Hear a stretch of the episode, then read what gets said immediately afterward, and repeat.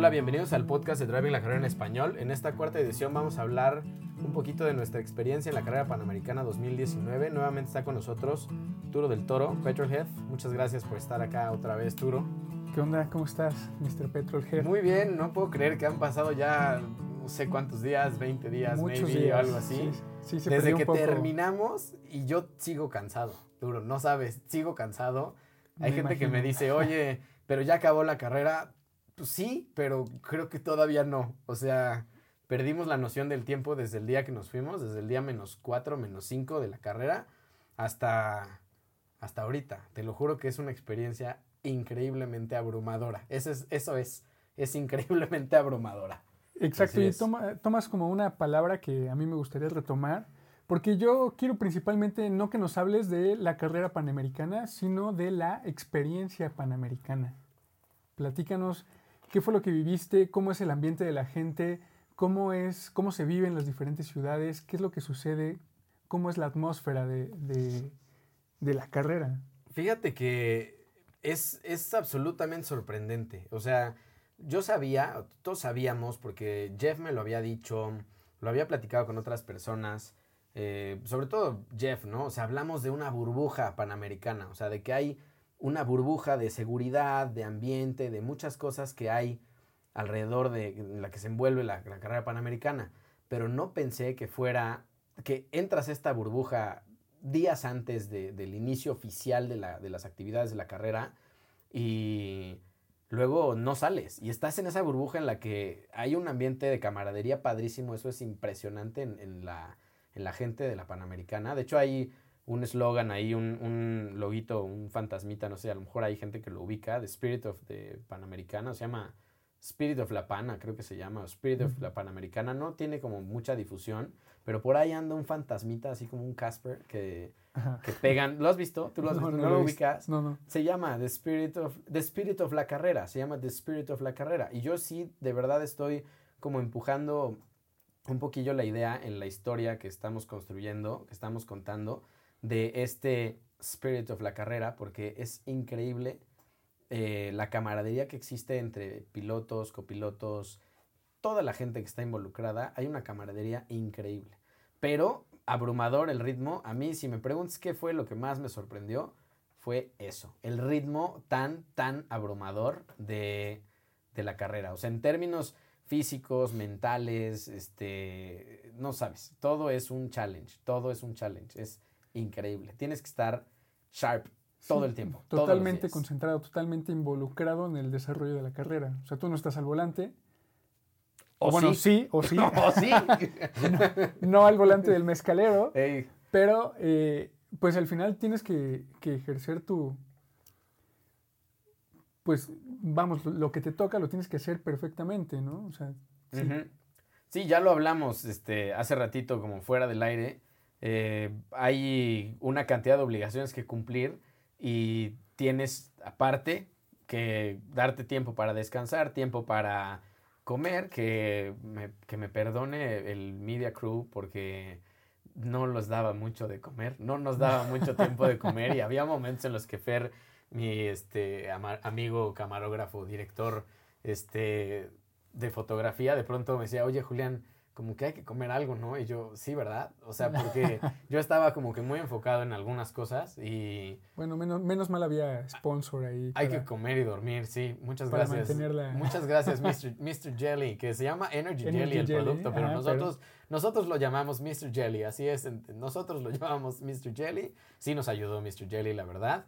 Y este, y pues sí, hay que mantener concentración al tope, siempre saber qué vas a hacer. Eh, algo bien, bien importante que ya platicamos en episodios anteriores, como el rol que tenemos nosotros, es diferente al rol de medios. Y mucha gente me preguntó así, ¿por qué no vas como, como prensa como nada prensa, más? sí, ¿Por qué- certificación de prensa. ¿Por qué y tienes acabó, otro ¿no? tipo de... ¿Por qué buscas otro tipo de acceso? ¿Por qué buscas eh, otro tipo de, de foto? Más bien esa es la respuesta, es porque busco otro tipo de foto. Exactamente, que era lo que platicábamos precisamente en el episodio anterior, que tú ibas como con la, o sea, inscrito como miembro del equipo. Sí, sí, sí. no sí. como no Nos como dieron prensa. acreditaciones de prensa, al final tenemos nuestros gafetes de, o sea, teníamos nuestros gafetes de foto, video, Este, y el coche decía prensa. Muchas gracias, por cierto, por el coche a Sola, arrendadora de autos, porque nos hizo muchísimo, este, como una diferencia muy grande de lo que nosotros hubiéramos podido eh, rentar o, tener si no hubiera sido patrocinado por Solac. La verdad es que el coche venía lleno así a tope, no sabes la cantidad de equipo, maletas pequeñas de pues de ropa de nosotros y una cantidad de equipo, que no sabes, ¿no? entonces teníamos una maleta con cables, así la, la, llamada maleta cargadora, entonces llena literal de cables para cargar, o sea, necesitamos 30 outs en, para cargar en la noche en los hoteles. Y los hoteles pues normalmente tienen que dos, tres enchufes por ahí, ¿no? Entonces, conectar el multicontacto para los multicontactos y los otros multicontactos y en setear cables nos tardamos 40, 45 minutos en las noches. Esto a la una de la mañana. Claro, claro. y esto todos los días. Esto todos los días a través de 3.300 kilómetros más 1.000 de regreso. Entonces son... Y aparte la ida a México por Fer. O sea, eso es, es una locura, ¿no? Sabes eh, yo lo llamo el ritmo panamericano y hay un... Una locura. Había un chiste de este entre nosotros, entre el Media Cruise. Estás muy cansado, es el cansancio panamericano. De verdad es... O sea, es incomparable. sí, te lo juro que sí. O sea, yo nunca había estado tan cansado sabiendo que al otro día tenía que volver a dar lo mismo que el día anterior o más. Claro, sí. ¿no? O sea, dices, son las tres y media de la mañana, me tengo que levantar a las seis y tengo que manejar de 6 a 9, 400 kilómetros para llegar a trabajar, ¿cómo le voy a hacer? O sea, de verdad era una pregunta que yo me hacía a las 3 de la mañana, así, ¿cómo le voy a hacer? O sea, ¿de dónde voy a sacar fuerzas para esto? ¿Sabes? Entonces, claro. pero bueno, se, logró. estamos hablando de 7 días de competencia. 7 días de carrera de oficial. Carrera, claro. Sí, pero nosotros como, como equipo de medios empezamos 4 días antes eh, bueno, yo empecé cinco días antes por cosas de logística de nosotros de la producción, pero hay que estar en Oaxaca al inicio de la carrera tres días antes. Día menos tres. El día menos tres. Ese día oficialmente comienza la carrera para todos los participantes. Sí, sí, día menos tres es, este, tienen que llegar los coches, eh, los pilotos ya tienen que estar todos ahí. Bueno, no, no, están todos ahí, pero idealmente que ya estés ahí porque en el día menos dos. Este, sí, ya hay alguien de tu equipo. El día menos tres ya hay alguien de todos los equipos ahí. Todos. Bueno, me parece que de todos ya había alguien. Este, desperdigados en varios hoteles y demás. Luego el, el punto de reunión es el centro de convenciones de Oaxaca. En el día menos dos es el escrutinio de los coches. Día menos dos y día menos uno.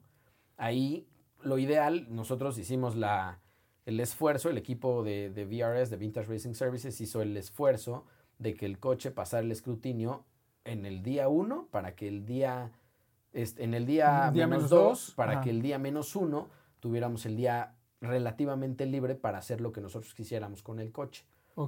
Eh, la idea era llevarlo a hacer una prueba de la etapa de velocidad que era la clasificación y etcétera, etcétera. Que menos, eso también. Menos mal que hicieron prueba, ¿eh? Eso valió. no, pues valió porque, ¿sabes qué? Esa etapa en el día cero este, se canceló porque estaba bloqueada la carretera ah, Mitla. tienes razón. Entonces se, se, transfirió a otro tramo. Que ahí empieza a ser una locura, Turo, porque haz de cuenta que llegamos al escrutinio el día menos dos, ¿no? El coche pasa sin ningún problema, checan todo, desde el coche, tanque de gasolina, este, todo, llantas, seguridad, lo pesan, checan todo, ¿no? Se, te tardas un rato, obviamente los coches están formados, son muchos coches, pero ese día pasas rápido.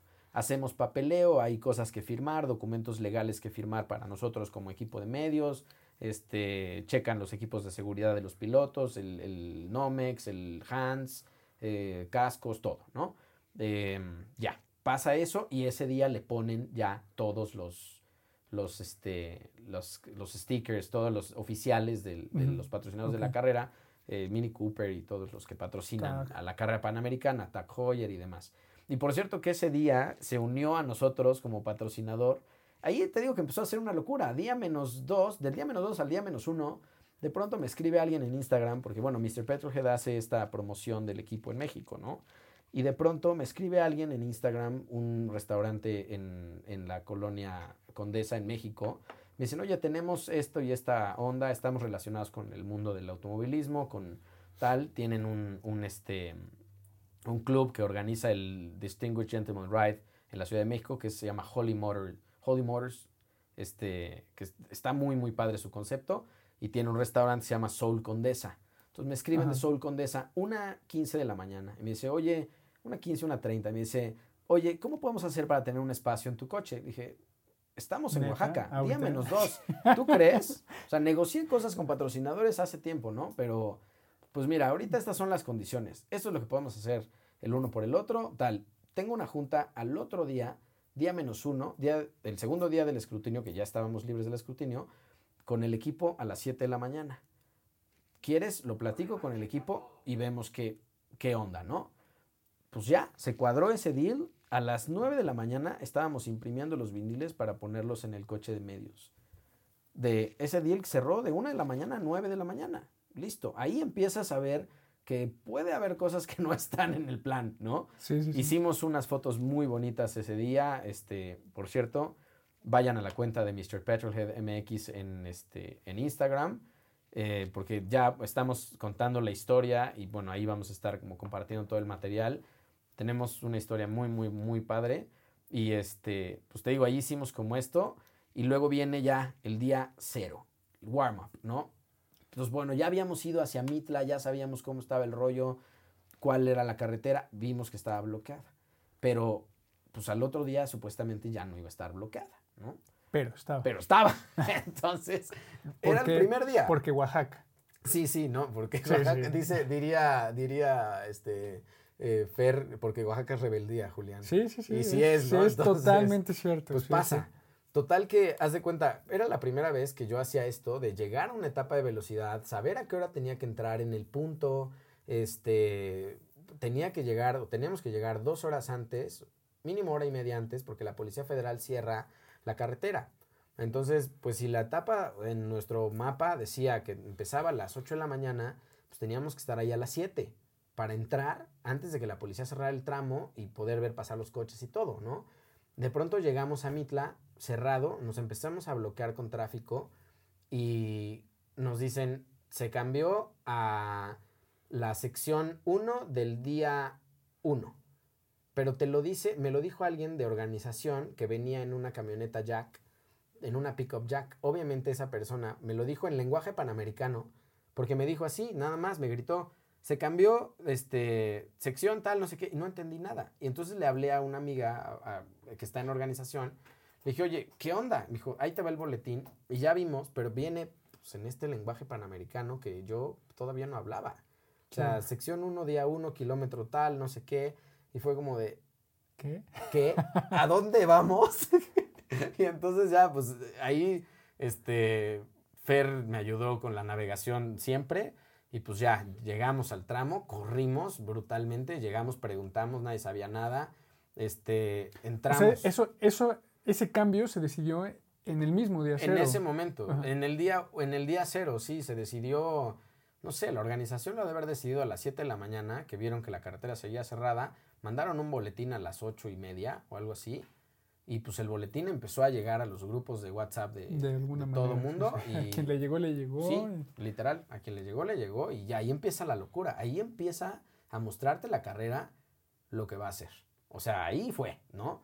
Y luego, pues ya día, día cero, vemos al coche pasar. Estuvimos horas esperando porque dice Jeff, nuestro copiloto, Racing is waiting. Y sí es cierto, o sea Así es, o sea, tienes un rato de esperar en el coche a ver qué pasa, no pasa nada, dos, tres horas, no pasa nada, y de pronto tienes cinco minutos en los que pasa todo, luego 15 en los que pasa más o menos, y luego otra vez no pasa nada. Entonces, pero tienes que moverte y demás. Entonces sí es como cambiar de ritmo muy, muy rápido. Y pues ya, eh, día cero, no sé si estoy haciendo un pormenorizado de cada día, pero pero de verdad es, para mí es muy emocionante este, este ritmo en el que de pronto te das cuenta que ya estás en esa espiral que, que parece cada vez ponerse más violento. No, pero aparte es muy interesante porque este día cero es yo vi la cara que hiciste, la gente que no nos está viendo, pero vio la cara que la que hizo Arturo, fue el día del Es el día en fue el, el día del accidente. en el que comienza la cuesta arriba. Sí, O sea, de, de todo el trabajo que se hizo durante un año, sí, mes, todo ocho el trabajo meses, que se hizo durante un año y sí, que se tenía una expectativa de toda la carrera, Sí. este día cero comienza una cuesta arriba que no se tenía planeada. Fíjate que esa es una de las realidades del de, el automovilismo con las que no quieres ni siquiera, no quieres pensar en ellas, no quieres enfrentarte a esa Pero realidad. está súper latente, ¿no? Pero está. Sí. O sea, pasa, te digo, se cambia, ese, el día cero es ca- clasificación, warm-up y clasificación, ¿no? Entonces, pasan los coches en, en la, en el warm-up, hay una información como que no es muy precisa. Nosotros pensábamos que iban a subir una colina en warm-up, luego bajaban y luego clasificación y bajaban. Entonces los íbamos a ver pasar enfrente de nosotros un par de veces. Pero de pronto fue porque estás aislado, o sea, ahí no hay señal, no hay internet, no. Y pues lo que decía el boletín, y pues a ver qué, ¿no? Entonces, en esa desinformación, de pronto pasa el coche una vez, una oportunidad de tomar una foto, de hacer un plano con el dron o de hacer un plano en video para, para Fer, y ya. Y luego baja el coche y lo vemos bajar muy lento. Se, se paran, me saluda Chris y, este, y se paran y me dice, tuvimos un, un accidente. Me dijo, em, I crashed. Le dije, ¿cómo? Y me dijo, I got greedy. No se me va a olvidar me dijo, I got greedy. Y le dije, ¿qué, qué pasó? Y me dijo, I crashed. Y yo fue como, oh. Y ya fui a ver qué había pasado. Me dijo, take a picture, take a picture. Entonces ya tomé una foto y, este, y ya dije, bueno, pues no, no se ve muy grave. Veremos qué pasa, ¿no? Ya, ahí vamos para abajo, pero ya venían sin casco. Entonces ya sabíamos, desde el momento en que los vimos sin casco, sabíamos no que estaban- ya estaban fuera de ese, de ese día de competencia. Y ahí viene la realidad a la que no te quieres enfrentar. A las 3 de la tarde, el centro de convenciones, después de diagnosticar el coche, la gente de VRS dice, no tenemos, se dañó la caja de la dirección del Volvo y este, el impacto, aunque fue relativamente ligero, pues se dañó la caja de la dirección, los piñones de, la caja de la dirección y pues no se pueden arreglar. Entonces, aunque el coche camina y se puede, em, eh, ¿cómo se llama? Sí tiene dirección, o sea, sí, sí lo puedes manejar, pero pues no es un coche de carreras, ¿no? Y yo así lo puse en el, en el Instagram. El coche no es em, Sí, no está en condiciones para correr. race-worthy. sí, sí, sí, entonces, debe estar en no se puede. condiciones óptimas. Sí, no, o sea, la dirección tenía un 100%. juego de terrible, ¿no? No sé, dos, dos pulgadas para un lado y dos pulgadas para el otro. No Entonces, terrible. Entonces, bueno, ahí te enfrentas a esa realidad. Yo me acuerdo que vi la cara de Chris y Jeff haciendo una entrevista y tomando fotos y todo, que dijo, aquí se puede terminar todo. Real, en el día cero, aquí se puede terminar todo. Tuvimos ese momento de incertidumbre durante unos minutos. Entonces, sí, sí es algo que dices, lo que tú dices, o sea, tanta preparación, tanta expectativa, tanto para que de pronto se pueda terminar en el día de la Sí, clasificación. Antes de que inicie. Antes de iniciar a, a la carrera, o sea, es una locura. Pero bueno, quiero guardar esa historia del- de la caja y la historia de cómo se resolvió todo esto, porque es una historia de verdad padrísima que involucra el espíritu panamericano, que involucra muchísimos amigos, milagros, héroes, héroes Sí, definitivamente. Toda, una experiencia. Una experiencia o increíble. sea, todo lo que sucede después sí, está pero bueno. en esta transición de cero, día cero a día uno. Sí, o sea, eso es, eso es una locura, ¿no? Entonces, llegamos al día uno y este, pues bueno, llegamos a, salimos a, de Oaxaca, llegamos a Veracruz, o sea, ahí nosotros teníamos que escoger como qué contar, ¿no? Eso es algo bien importante para mí de, de- de aclarar o, o de contar de nuestra historia de Mr. Petrolhead, porque eh, los medios, los periodistas acreditados y todo mundo que trabaja para revistas y demás, pues están haciendo un trabajo diferente, porque ellos están contando la historia de la carrera, de Que- todo mundo corriendo la carrera, ¿no? E- Ese es como un punto que yo quiero que nos aclares, porque creo que, creo que no es demasiado, demasiado explícito cuál es tu rol dentro de, dentro de la carrera y dentro del equipo. O sea, mencionábamos en el último podcast que la gente de repente te decía, pero es que, ¿cómo que vas a correr? Si vas a correr, no vas a correr. O sea, tú vas a manejar, no vas a manejar. ¿Qué onda? ¿Qué, qué es lo que sucede? ¿Cuál es tu, cuál es tu rol? ¿Qué es lo que haces? ¿no? Pues mira, este, yo, y lo dijimos en algún, en algún punto del podcast, dijimos, Mr. Petrolhead is driving la carrera. Y yo estoy súper, súper orgulloso de decir, sí, we're driving la carrera. hicimos esto, ¿no? Eh, manejamos la carrera y tal. Eh, pero no vamos en el coche de carreras. El coche de carreras es el Volvo que llevan. Eh, Chris es el, el, mezcalero, que es. Chris es el piloto, Jeff es el copiloto y nosotros somos el equipo de medios. Nosotros como medios también tenemos este challenge gigante de drive la carrera. ¿Por qué? Porque ahí viene, uno, el challenge que hablábamos del día cero, ¿no? De entrar a la etapa de velocidad antes y tal, ¿no? Entonces, escogemos en nuestra historia, o sea, yo lo que hago es eh, producir el documental que estamos haciendo para, para el equipo, para el Volvo y para el equipo Driving la Carrera. Produzco el documental y llevo la promoción del equipo en México. ¿Esto qué es? Eh, traer patrocinadores, ver toda la logística mexicana yo lo tengo que ver. Entonces, y de pronto te vas dando cuenta que tienes más roles, ¿no? O sea, había cosas que había que traducir el día del escrutinio y pues también traductor. Y había cosas que había, había que resolver el día cero, el día del accidente. Y se resolvieron. Y pues se resolvieron porque pues hago eso también, ¿no? O sea, tengo un dicho de ¿qué haces tú? Uh, I make things happen. Eso es lo que hacemos aquí. We make things happen. Si tú quieres esto en tal lugar a tal hora, I'll make it happen. Eso es lo que, eso es lo que hacemos y pues aside como la producción y todo lo demás, ¿no? Que es algo diferente. Y mi foto, ¿no? Mi documental, o sea, contar la historia del, del equipo, del coche con mis fotos. Esa es como la parte, como la parte interesante, ¿no? Y la parte que aparte nos genera muchísima expectativa. O sea, al final hemos estado escuchando por medio de los podcasts cuál es la preparación, cómo se ha, cómo se ha ido formando, todo eso.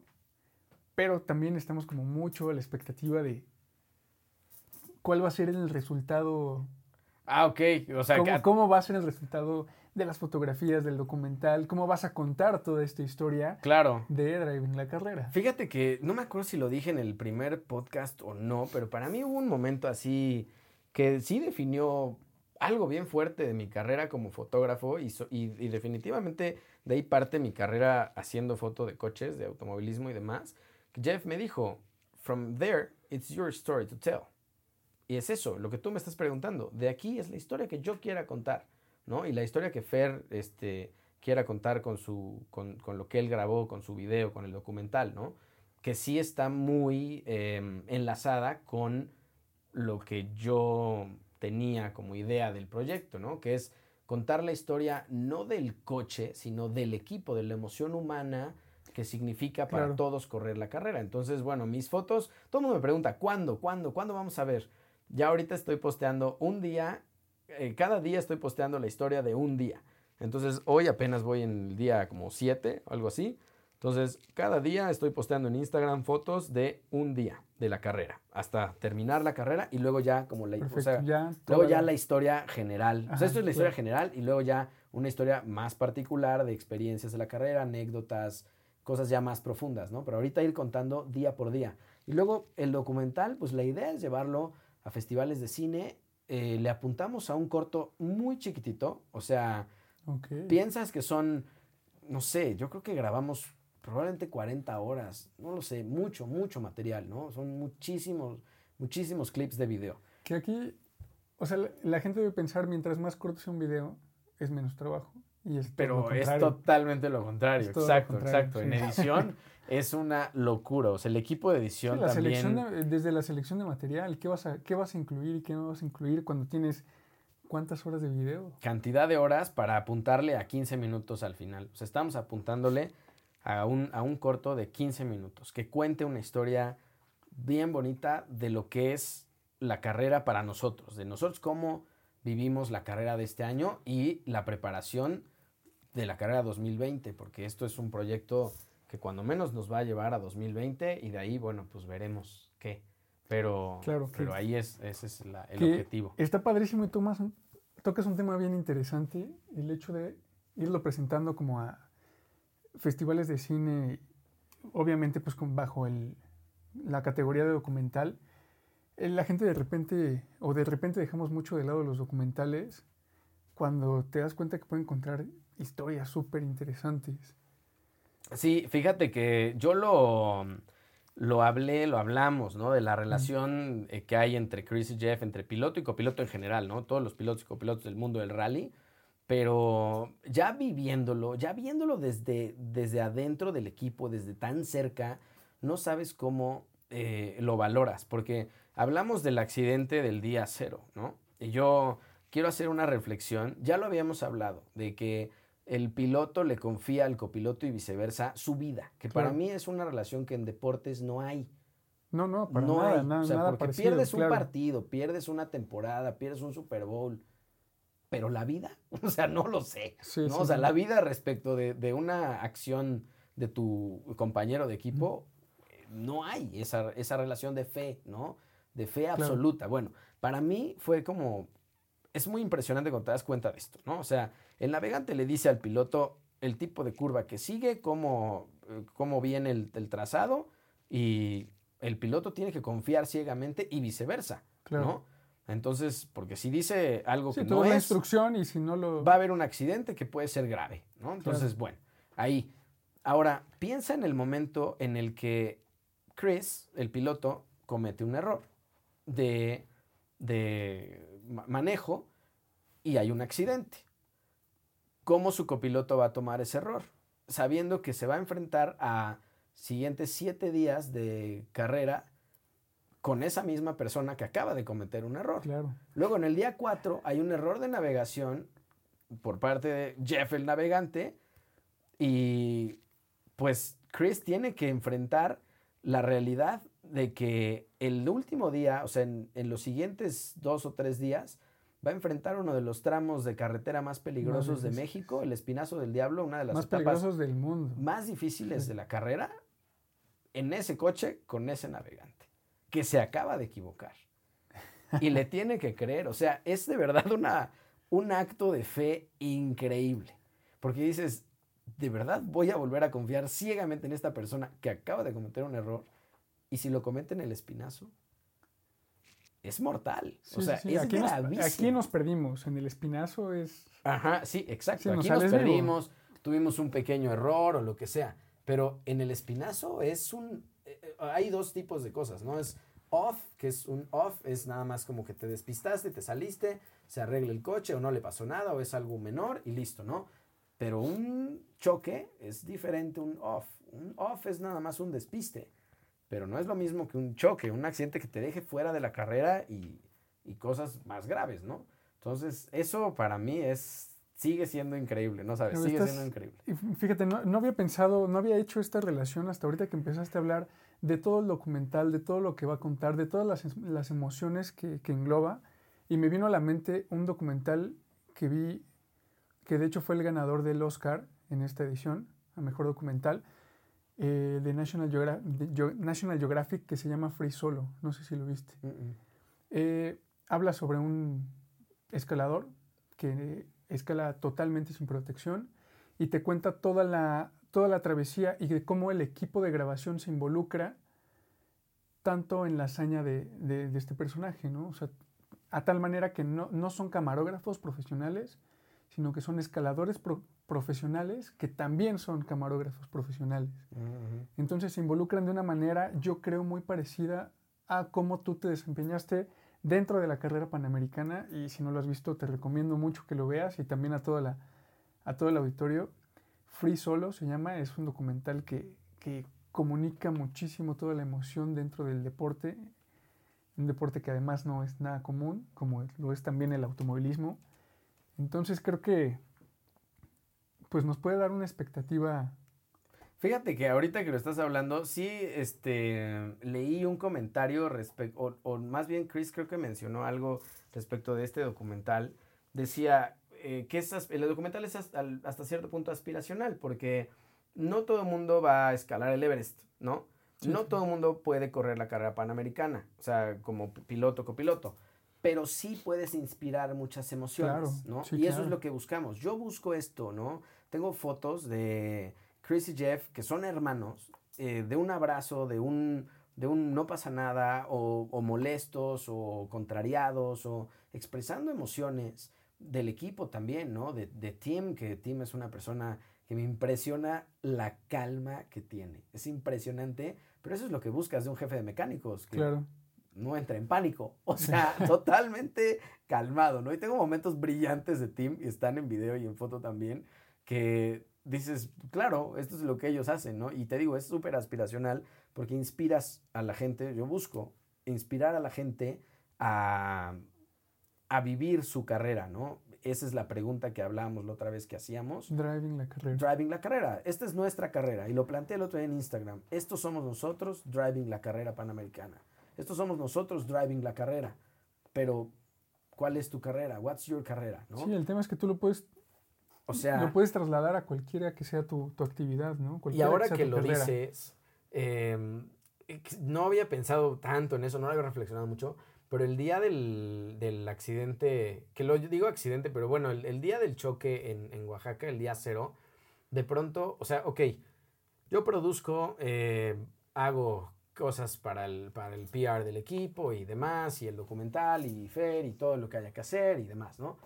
Pero el momento en el que se necesitó conseguir esta pieza que faltaba para que siguiera la carrera el equipo, créeme que al 90% producción, todo lo demás se detuvo entre comillas. O sea, yo seguí viendo cosas, pero seguí tomando fotos, sí, Fer grababa y todo, pero te vuelves Sí, la prioridad se va. La prioridad es totalmente, conseguir claro. esta pieza, es que el equipo siga la carrera. Esa es la prioridad. Que es una hazaña tan épica que yo creo que se merece un capítulo aparte. Sí, ¿no? ahí quiero un capítulo, aunque sea cortito, pero sí, de verdad, fue una hazaña épica. Los que ya saben, pues, fue una locura. Y los que no, en serio, escuchen el siguiente capítulo, porque el siguiente capítulo del podcast seguro se va a tratar de eso. O sea, va a ser, quiero dedicar un capítulo a contar la historia y el por qué es tan relevante esto que logramos. Y este, pues sí, te digo, ese es el, el rol de Mr. Petrolhead en el, en el equipo y, y pues esto es la, la experiencia panamericana. Yo sigo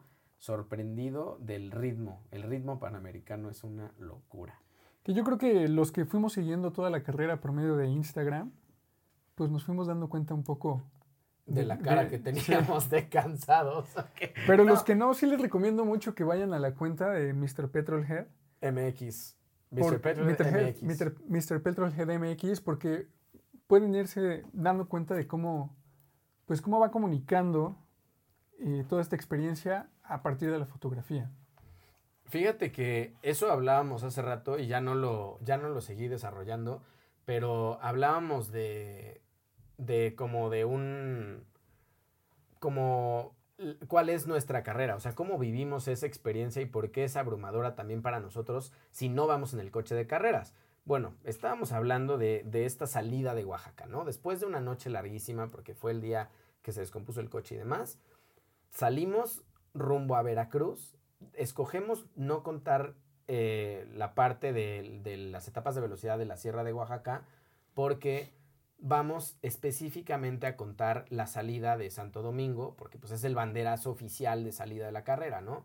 Contamos el banderazo oficial que lo necesitamos para el documental, para tener un, un inicio, y luego vamos hacia Veracruz. No nos queda otra opción, porque ya por logística no podemos entrar a las etapas de velocidad, porque como están en la misma este, carretera, pues ya la Policía Federal pues ya tiene los tramos cerrados, entonces tienes que escoger o la, o la salida este, oficial de Santo Domingo de- del centro o las etapas de velocidad, porque si quieres cubrir las etapas de velocidad, pues te pierdes el arco de salida. Entonces, bueno, y de ahí vamos hacia Veracruz. De Oaxaca a Veracruz son cuántas horas? Este, ¿cuatro horas? ¿Cinco Cuatro, horas? sí. Cinco horas, ¿no? Más o menos. En el Jetta. Llegamos a Veracruz, esperamos los coches, tenemos la primera llegada del coche a un arco de, de meta, este, la medalla y todo lo que, lo que pasa, el contacto con los fans, que también para mí es súper, súper importante, porque lo he dicho en Instagram, eh, es increíble cómo los fans se pueden acercar a los coches de carreras, a los pilotos, piden autógrafos. Este, ahí estaba en una etapa, en Durango estaba Emerson Fittipaldi, al lado de mí Emerson Fittipaldi, este, grabando con su teléfono la salida, lo mismo que yo estaba grabando, lo mismo que estaba grabando Fer, lo mismo en, en Durango, al lado de mí, Emerson Fittipaldi. Emerson Fittipaldi. Y los fans al lado. Un tal Emerson Fittipaldi. Así, los fans al lado de, de, de, de, de él. O Ese, sea, ese es un tema que te quería preguntar, se me pasó hace rato. ¿Cómo se involucra la gente? O sea, ¿cómo, cómo es, cómo es la experiencia del fan? Pues eh, muy, muy cercana. Eso es padrísimo porque la gente, te digo, ve los coches, los ves prendidos, los ves este, correr, los ves pasar a- a- cerca de ti, o sea, cerca, eso es muy, muy padre, no solo de la carrera, sino en general de los rallies, Claro. que ves los coches al lado de ti en la carretera, o sea, los ves pasar, este, pues sí, rugiendo a 150, 200 kilómetros por hora al lado de ti, o sea, a unos cuantos metros. Entonces, eso es muy, muy padre. Y cuando llegan a los arcos de, de meta o en los arcos de salida, por ejemplo, este, Santo Domingo en Oaxaca, eh, Morelia, padrísimo, eh, Ciudad de México, la llegada a la Alameda es increíble, porque se juntan miles y miles de personas en la Alameda y ven pasar a los coches y luego no hay barricadas, no hay, ¿cómo se llama?, vallas ni nada. O sea, la gente se acerca a los, a los pilotos. Por ejemplo, a Jeff no se le olvida que en Tehuacán, eh, la gente, por eso se llama fiesta en Tehuacán, la, llegada a Tehuacán, súper simbólica. Llega la gente, se acerca tanto a los coches que no pueden ellos abrir las puertas. No, Literal, no se puede abrir las puertas. Entonces tiene que llegar alguien del equipo o, o darle chance un poquito a la gente y pues ya que puedan abrir y salir del coche. Porque la gente se desborda en, en- Tehuacán, es increíble. Zacatecas igual, Durango también. La, la llegada a Durango, que es ya el arco final, también es una locura. O sea, para caminar este, 100 metros nos tardamos 10 minutos en Durango. Es una aglomeración tremenda de gente. Tremenda. Entonces, la gente está ahí, al lado, te digo, de los coches, y ves los coches encendidos y todo, y eso es algo que no pasa en otras categorías de automovilismo. Entonces, pues bueno, eh, No, hombre, está increíble. Yo creo que nos llena mucho eh, toda la información que nos das, toda la experiencia que vives. Creo que todavía hay muchísimo más que contar. Mucho, mucho. Fueron son ¿Qué, muchos 10 días, de carrera, 12 son días? muchas experiencias, muchas cosas diferentes que hablar, ¿no? O sea, porque son cosas de la carrera, cosas del equipo, cosas humanas y, y muchas cosas personales, Turo. También te cambia, a mí eh, me cambió muchas cosas de, de mí como fotógrafo, como persona, cómo percibes algunas cosas, una experiencia de verdad de life changing, en serio, life, life changing. Tengo que decir algo, ya antes de despedir el podcast, ahorita vamos a tener a, a Jeff, espero que puedan eh, los dos, Chris y Jeff, estar un ratito, unos cinco minutos en el podcast. Un poquito difícil porque Chris vive en Italia y Jeff vive en, en Denver, Colorado, y pues nosotros estamos acá en México, entonces hacer coincidir los horarios es un poquito complicado, pero sí quiero decir que el Volvo terminó el 282 de Mezcalero, terminó este año en tercer lugar de su categoría, que fue una osadía. Después de, de todos los problemas que tuvimos en el día cero, de muchas cosas que pasaron, terminar terceros de la categoría, eh, Jeff dijo algo en el día de la premiación, people notice. People notice. Cuando les ganas a todos, cuando people notice. Ahí es cuando te voltean a ver y dicen, totalmente. Ah, de mezcalero. Sí, el mezcalero que Ahí. inició desde Ah, atrás, el mezcalero la que- carrera. sí, sí, Ahí sí. es donde, donde la gente de pronto en Durango o antes, de pronto fue como de, ah, caray, podium, podium en Zacatecas, eh, podium en, en Durango, tercer lugar del- del- de su categoría, y es, es esto, people notice. Y ahora la gente sabe, la gente panamericana sabe driving la carrera, y la gente sabe de Mezcalero, y la gente sabe Mr. Petrolhead, y eso es, eso es lo que me llena en serio de, de orgullo por el equipo y por nosotros, por el Media Crew. No soy nada más yo. Media Crew, este, de verdad, padrísimo, padrísimo el trabajo de todos. Muchas gracias, Turo, por estar acá. No, hombre, la otra semana nos vemos para contar Para más de los otros días, porque hay muchísimo Mucho que que contar. contar. aquí y obviamente el, la hazaña de- del día cero. Del día cero al Perfecto. día uno, ¿ok? Entonces, bueno, pues ahorita tenemos a Chris y Jeff y pues eh, muchas gracias, Turo. Nos vemos la otra semana. Muchas gracias a todos. Un saludo. Bueno, pues estamos finalmente con Chris y Jeff, que ha sido un tema tenerlos en el podcast a los dos por la diferencia de, de horarios. Estamos en tres usos horarios diferentes. Pero bueno, pues ¿qué ha pasado? Eh, el Volvo quedó tercero en su categoría y quiero platicar con, con Chris y Jeff de cómo se sintieron teniéndonos en el equipo, eh, cuál fue su experiencia en la carrera panamericana y pues vemos qué, qué sale en esta conversación. Hey guys, how you doing? All right, great to hear from you. Hey, Julian. Hey, it's amazing that we are um, in three different countries and uh, it seems that, that we are in the same room, right? Yeah, I love that Yeah. about about the internet. Modern tech, modern technology, very cool. yeah, Chris, Yeah, yeah. you're uh, cool. Chris, you're in Italy. I'm in Venice, Italy, where we've been uh, dealing with sort of catastrophic floods over the past several days. So life here has been definitely uh, quite challenging um, for the city. And uh, Julian, you're in Puebla today. Yeah, I'm in Puebla. I'm traveling uh, tonight, but um, yeah, it's been it's been crazy in here. I was talking with Arturo uh, a couple of minutes ago in the Spanish podcast that it seems that the carrera it's still still still going, still happening. People is asking me, uh, but your carrera it's over, and I'm like, yeah, yeah, well, it's it's somehow over, but it, it is not, but because uh, we are still working on very a lot of uh, carrera carrera stuff, right? Yeah, yeah, And, we're um, kind of telling and the story every day. 2020 is the 70th anniversary of the first running. I saw that that they're calling it the 70th anniversary next year. Man, that's a big deal. That's a big number. Yeah. That's a big number. Well, we need to Yeah. make sure that the Mescalero's on the road.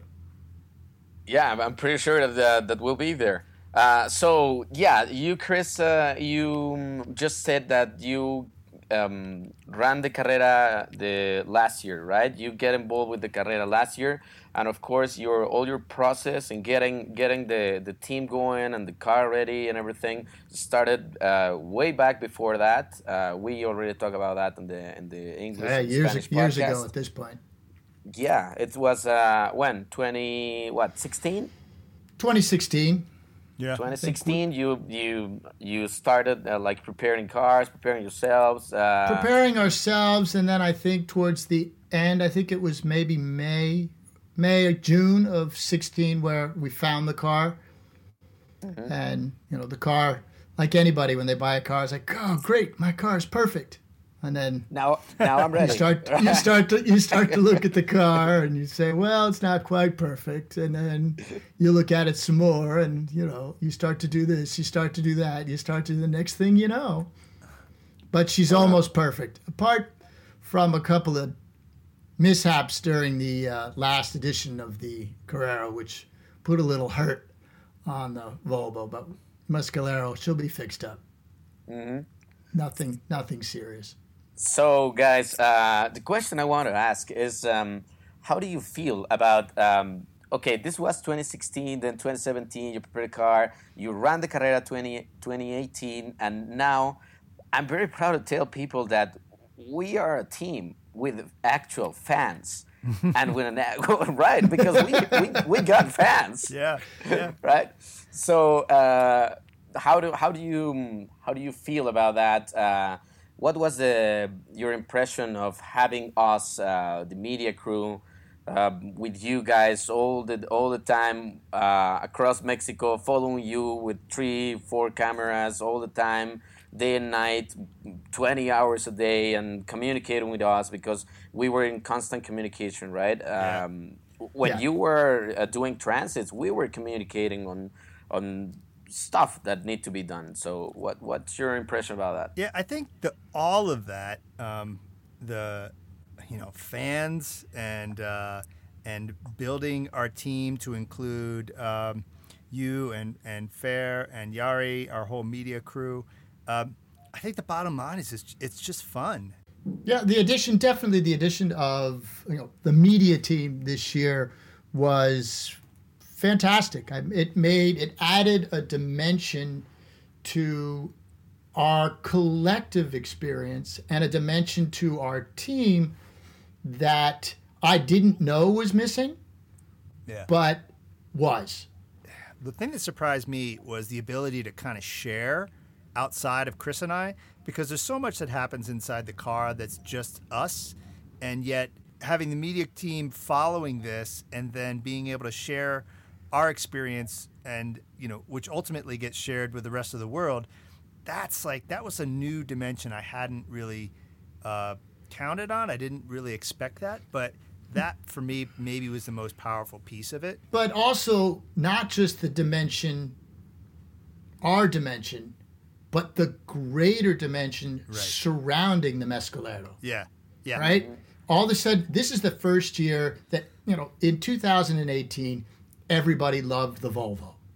Everybody loved the Volvo. People would come up and tell us how much they loved the Volvo. This year, the Volvo came back as the Mescalero. It came back as its own person, per se, or its own Persona. entity, own persona.